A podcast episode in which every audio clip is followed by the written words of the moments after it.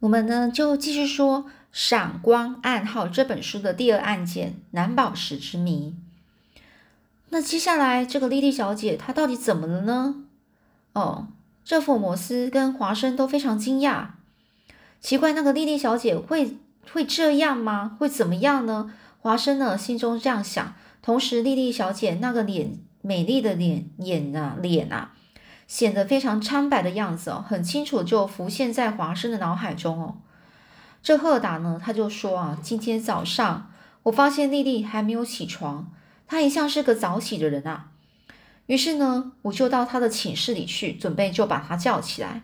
可是我推门一看，床上却没有人，同时有三到四样已像是丽丽所珍视的东西也不见了。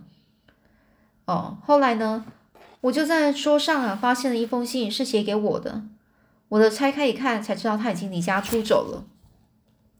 他竟然弃我这个抚养他长大的叔父不顾而去了。福摩斯就问啊：“你不知道其中的原因吗？”这赫达就说：“我知道。其实昨天晚上我并不是责骂他，我只是说，丽丽，我想你如果跟亚瑟结了婚，他一定会安下心来。”绝对不会做出这种事的。我的这番话只是因为自己有这种不幸遭遇而发自内心的一种感叹。当时候，丽丽就看着我的脸掉下眼泪来，最后还趴在桌上哭了起来。我完全不是有心的，只怪我没有想到这一点会深深的刺激的她。福尔摩斯说：“嗯，那丽丽小姐留下的信你带来了吗？”这赫达就说：“带来了。”福摩斯又问呢，如果没有什么不方便的话，可不可以让我看呢？赫达就说没有关系，你看吧，就这个。说着呢，赫达就从上衣的口袋里拿出了一个白信封哦，抽出里面的信，然后呢，他在桌子上。这时呢，只见赫达的手抖个不停哦。丽丽写字写的字啊，非常的秀丽哦，上面就写着：“叔叔，为了我，没有想到竟然惹起了这这一场滔天大祸。”我真是罪该万死，百生莫赎哦！如果我不做那种事，像这种惊人的不幸事件，相信绝对不会发生的。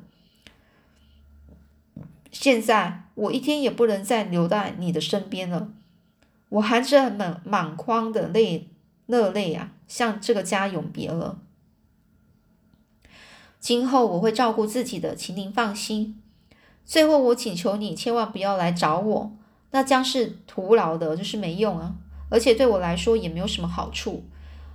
丽丽今后无论是生是死，绝对不会忘记叔叔的大恩呐，大恩哦，就是恩情哦。我也准备，我也是永远永远的爱着您哦。您疼爱的丽丽敬上。你看丽丽会不会自杀啊？哦，这福尔摩斯就这样问啊。这赫达充满悲伤，忍住了眼泪，以嘶哑的声音。就哦，这这个这问这个这话是父那个这个赫达先生啊，这个赫达老先生他就问这个福摩斯说：“你们觉得你看丽丽会自杀吗？”福摩斯就摇着头说：“你放心吧，她不会自杀的。倒是这句如果我不做出那种事的话，值得推敲啊，值得推敲就值得去细细想，丽丽本身究竟做了什么事啊？你知道吗？”这赫达老先生啊，就就说了，就像我刚才所说的啊，丽丽没有遵照我的意思跟亚瑟结婚，她是在向我谢罪，因为昨天晚上我又旧事重提，而且说的过火一点。然后呢，丽丽之所以会离家出走，可能就是因为我啊。这福摩斯啊，他呢是很以那个声音啊，非常温和的声音啊，就说，事实上并不是这样的，丽丽小姐本身的确做了一件大错事。所以他才不得不离离你而去啊！这时候赫尔达呢，他突然不不相信的口气啊，丽丽做了一件大错事，什么事啊？丽丽绝对不会做出什么大错事的。这福摩斯就说：“既然这样，我就把一切很坦白的说出来了。你现在有没有时间呢？这所谓一切，是不是是是不是不仅是关于丽丽的出走，而且是有关于整个案件的呢？这？”呃，这银行家就这样问了，福尔摩斯，福尔摩斯就说：“当然呢，是整个案件呢。不过，在我说出这个真相以前，有一件事情你必须要跟先跟你商量一下。你认为王冠上的蓝宝石一颗一万磅是不是太贵了？这个呃，这个赫尔达老先生他就说了：“什么蓝宝石已经找到了吗？”哦，福尔摩斯就说啊，就是因为找到了，所以希望你能够履行我们之间所约定的第二个条件。我所说的数目，你会照付不误吧？你会付吧？哦，这样的意思啊。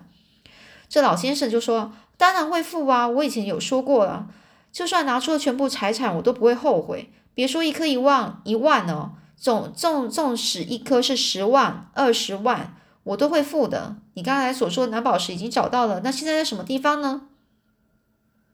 福尔摩斯就说：“就在这里啊。”这老先生啊就很惊讶：“真的吗？”福尔摩斯那令人拍案叫绝的压轴戏啊，过去呢，这华生曾经看他耍过好几次，今天呢，他耍的这一手更是令人惊讶。王冠上失去的蓝宝石就在这里，是不是就在他口袋里呢？或者是像江湖上玩魔术、玩魔术的人那样在耍噱头呢？华生瞪着眼睛啊，看着这福尔摩斯。可是赫尔达呢，则是从椅子上跳了起来，红着脸向福尔摩斯说。你是在开我玩笑吧？说着，赫尔达里面把这个莉莉小姐信折好，装进信封啊，塞到上衣的口袋里。一面又继续说：“如果有钻石的话，请你拿出来给我看。”哦，福尔摩斯先生呢就说啦：“赫尔达先生，你何必那么急呢？请你坐下来。我曾经向你说过，我是不说假话的。现在，请你先听我把一切经过说出来。”至于蓝宝石和王冠的金金签座呢？等我把话说完之后，我自然就会拿给你看，请你放心好了。这老先生呢，又叹一口气啊，唉，无可奈何的叹了气之后呢，摇摇晃晃的坐回在椅子上。这时呢，他的脸色又开始泛青了，看上去真是可怜兮兮哦。你既然把丽丽的小小姐留给你的信带来了，那么我就从丽丽小姐说起吧。我说她做了一件大错事，其实原因还是由你这位叔父身上引起的。哦，这福摩斯就这样讲哦。这赫达很很不理解啊，他就说这话怎么说呢？福摩斯啊，他就说，因为你让那个不良青年随便在你的府上出入，这个不良青年的名字叫做乔治潘安。潘埃呀，哦，那这个哦，赫尔达呢？他就说：“哈，那个乔治潘埃就是他把亚瑟带坏的。我就曾经不止一次的就向这个亚瑟提出忠告，要他不要跟这个不良青年往来啊。”福姆斯就接着说：“可是潘埃的目标实际上是莉莉小姐啊，这你一点都不知道吧？”什么？哦，这老先生就很惊讶，他的目标是莉莉，没有这回事吧？福姆斯就回答他，所以我说你一点都不知道嘛。一开始弟弟也对你说，要你劝亚瑟不要跟这个潘埃往来哦。可是这狡诈的潘埃啊，为了要进行某项阴谋，想尽办法，终于使莉莉陷入他的圈套。这老人家又问了：“你说莉莉吗？我绝对不相信啊！”福尔摩斯又说：“过分的宠爱会使人对事哦，对对事深信不疑的。你就是因为太喜欢莉莉，所以他好几次被那个不良青年潘哦，被那个不良青年潘安引诱到院子里去去约会，你也不知道吧？”那这赫达这老先生呢，就说：“不，我不相信，我不相信他会做出这种事来。”他的脸呢是整个涨红了，愤怒的连话都接不下去了。福尔摩斯呢含着心爱的烟斗，很慵懒的点上了火，吸了两三口之后，就向面色泛青的这个赫尔达说：“，你是相信莉莉小姐，而不相信我喽？好吧，那么我就把那件令你让你心惊胆跳、心惊胆战，使你濒临人格破产边缘的案件真相说出来。”请你就静静的听我说完。这时呢，赫尔达就拿出了手帕，然后开始擦额头上的那个大汗珠呢，用嘶哑的声音说：“好，好，你说吧。”这福尔摩斯的脸上啊，突然露出了明朗的这个神情啊，吸了两口烟之后，态度十分镇静的说：“这件案子关键就在乔治潘埃的身上，他一向就喜欢赌钱哦，因此呢，到处都以不正当的手段去借钱。但是他能够巧妙的不让别人知道，照常出入社交界的俱乐部以及上流社会的家庭，像他这样精明而伪善的这个不良青年啊，的确并不多见。”伪善就是看起来很善良，但他其实根本就不是善良的人哦，叫伪善。因为这个呃，乔治潘埃呢，他的良心已经麻痹了，只要有机会，他什么事都做得出来呀。哎，他是这样的坏家伙啊！哦，这这老人家就这样讲啊。福尔摩斯呢就说：“可是丽丽是你从小抚养长大的，所以呢，对于社会上有这样坏的青年，一点都一点都没有想到。”一开始，莉莉对于潘埃的印象不好，这可以从他在你面前啊说要你劝告亚瑟不要跟潘埃往来的这件事上就可以看得出来。可是后来呢，经不起潘埃的这个甜言蜜语，莉莉终于爱上了他。所以亚瑟呢，两次向莉莉求婚都被他拒绝了。这老人家就说：“不，无论如何都无法让我相信莉莉绝对不是那种女孩呀。”这福尔摩斯就说啊，所谓近者近朱者赤，近墨者黑呀。尤其是像丽丽这种不知道社会险险恶面的这种天真小姐，更容易啊是被坏人利用或或者是诱惑，要不然她是不会离家出走的啊。老人家问：是真的这样吗？福尔摩斯就说：你能就不相信我的话？好吧，我就把那天晚上事情告诉你吧。晚饭之后，你一面喝着茶喝着咖啡，一面向你疼爱的亚瑟和莉莉谈起蓝宝石王冠的事情。他们两个人都很很有很感到对这件事很情呢是感到兴趣的。后来呢，到了九点钟过后，你跟你呢就和平常一样走上二楼的寝室里准备休息。可是为了担心这个门窗是不是都锁好，于是就下楼去巡视。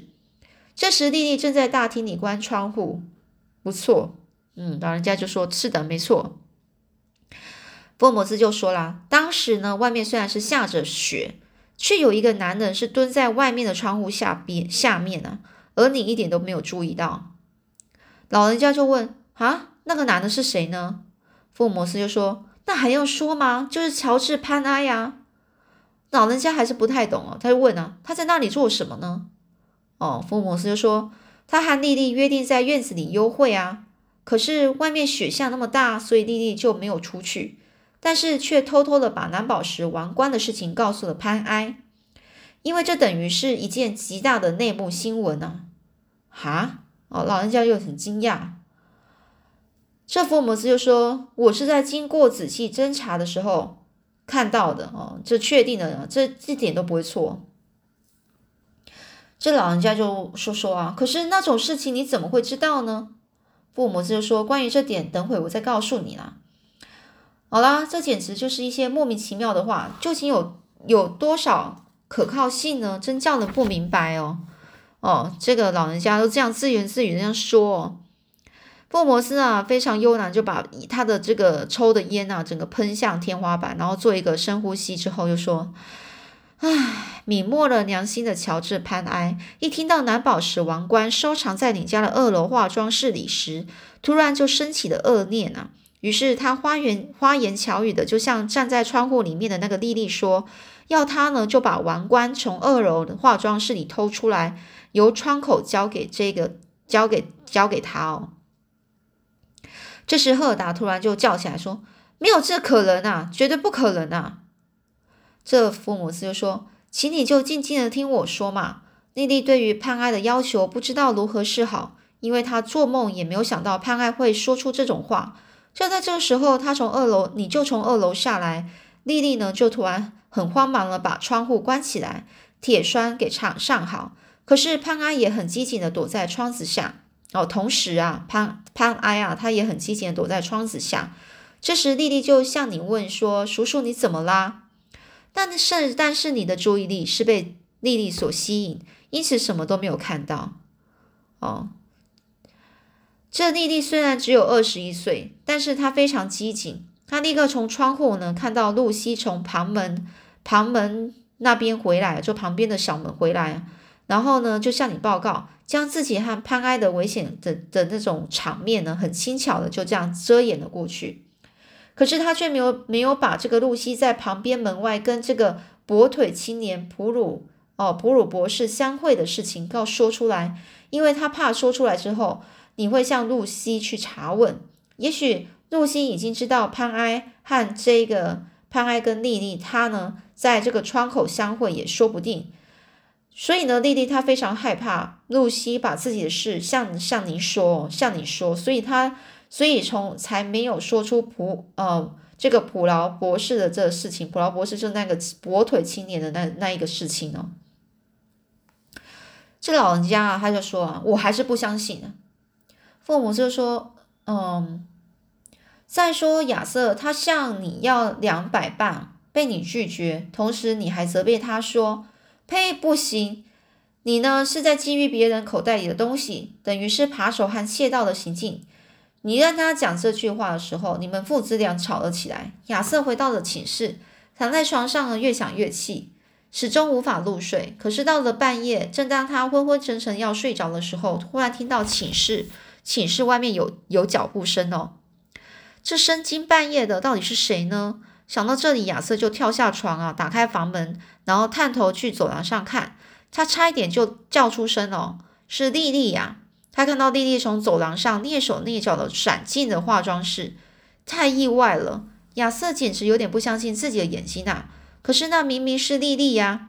一会儿呢，莉莉脸上脸色苍白的从化妆室里走了出来，而且手中拿着一个亮光，呃，非常闪亮的一个东西啊！那不就是蓝宝石王冠吗？这光听到福尔摩斯这样想，未免有点太可惜了。于是呢，华生立刻拿出了侦探记录簿，用速记法。照着福尔摩斯的口气啊，一一的记了下来。聪明而刚强的莉莉为了潘埃啊，终于昧了自己的良心。她呢，因为晚餐之后曾经听到亚瑟说：“哦，我在小学的时候就曾经用储藏室的钥匙把衣柜打开过。”所以莉莉也就拿了那个储藏室钥匙，把蓝宝石王冠偷了出来。亚瑟大惊失色的走出了自己的寝室，跑到楼梯旁边一看。只见莉莉把大厅的窗户打开，将蓝宝石王冠交给了一个人，然后立刻又把窗户关好，插上铁栓。最后呢，莉莉就从这个大厅的对面的一扇门出去了。这仅仅是一两分钟的事啊！啊，莉莉闯了大祸。亚瑟呢，就马上奔下楼啊。他想，如果大声懒叫，会让全家人知道心爱的莉莉做出这样天大的坏事。于是他一声不响的就将窗户上的铁栓拉开。把玻璃向上推，跳到院子里去。这时，亚瑟身上只穿了一件睡袍，而且还赤着脚，哦，还是光着脚丫呢。这亚瑟呢，发现在大雪中，哦，向前逃跑的这个男人的背影，拼命追过去，一面大叫：“你站住！”不久呢，终于在这个门啊旁边附近的车库旁啊，将那个男子给追上了。大雪中呢，他们发生剧烈的格斗。在灯光的照耀下，两个人两个人都看清了对方的面貌。虽然他们是好朋友，但是如今却成了死敌呀！亚瑟右手猛烈一拳，击中了潘埃左边的眼睛。左眼受了重伤的潘埃呢，因为血流进了眼睛啊，摇晃了几下，差一点就倒在地上。亚瑟拼命抢夺潘埃手上的这个蓝宝石王冠，突然之间啊，当了一声啊，王冠的一端被折断了。亚瑟根本没有时间去留意这些，他就拿起了这个王冠之后，然后转身就跑向屋子里。他能就从这个窗户跳进大厅哦，把窗门、整个窗子跟门啊都关好，插上铁栓，然后呢就跑上二跑上二楼，走进化妆室。亚瑟呢就站在衣柜前，准备把夺回的王冠放回原处。突然，他发现王冠的一端啊歪歪的，而且已经被扭坏了。亚瑟大吃一惊，心想：糟糕，不能就这样放进去啊！怎么办？当时呢，他正在考虑这些问题的时候，所以呢是没有注意到你走进来了。你呢是你，你拿这个想要做什么呢？突然呢就被你这样大声一叫，亚瑟只能大吃一惊啊！同时王冠也从他的手中掉了地上去了。拿起王冠的你呢，发现王冠的金签座被扭扭断了一部分。而且还少了三颗蓝宝石。你吃惊的程度远比亚瑟太多了。这还得了啊！快把蓝宝石和金签座拿出来！你放在什么地方呢？拿出来！马上给我拿出来！哦，你就这样拼命的怒吼。可是亚瑟拿不出来啊！本来这一切他可以完全推到莉莉身上去的，但是他没有这样做，只是用两只手捂着脸，低头不语。这时候你又继续不断的怒吼着说：“你有良心吗？这样的行为是窃盗啊，要坐牢的啊！”可是亚瑟的心地太善良了。他替心爱的莉莉隐藏罪过，同时也没有把共犯潘埃的事情说出来。你由于过分的惊恐，所以没有注意到亚瑟睡袍上被血沾湿的情形啊！你呢，就只管骂着说：“你竟然堕落到这种程度了，你这个贼！”哦，这时呢，莉莉和露西听到你的声音，惊慌的跑上了化妆室，看到你们父子俩在争吵，而亚瑟身上。则被血弄得湿湿的。莉莉又听到你说：“我一定要立刻报警，把失去的东西追回来。”王冠不见的事这么快就被发现了，莉莉突然感到非常震惊。于是她良心发现了，才知道自己闯了天滔天大祸。受到严重刺激的她呢，就在大叫一声之后昏了过去。这并不是单单为了，不是因为单单就是被吓到啊，是她自己心里呢做贼心虚啊。接着，亚瑟就像恳求似的，就向你说：“我要离开这里十分钟，很快就回来，你等我一下。”因为呢，亚瑟就在想，也许那三颗蓝宝石和金星做的碎片掉在和这个潘埃格斗的这个车库附近，只要有十分钟，马上就可以把它找回来。可是你不但没有答应他，并且还说想逃吗？我不会上你的当。哦。这时候，亚瑟虽然是这样恳求你说：“我不是那种怯懦的人，请你放心好了。”但是仍旧被你拒绝了。当这个华生啊，从你口中，哦，哦，就是这边讲讲的是，呃，当福尔摩斯啊，他就说了：“当我呢从你口中听到亚瑟前后的这些话的那个时候呢，我心中就认定他是冤枉的。但是当时我还不知道真正犯的是谁。其实侦探工作的趣味也就在此。”于是呢，这我呢就对这件案子呢就发生了兴趣了。好啦，那接下来后面又是怎么样发展呢？我们下次再继续说喽。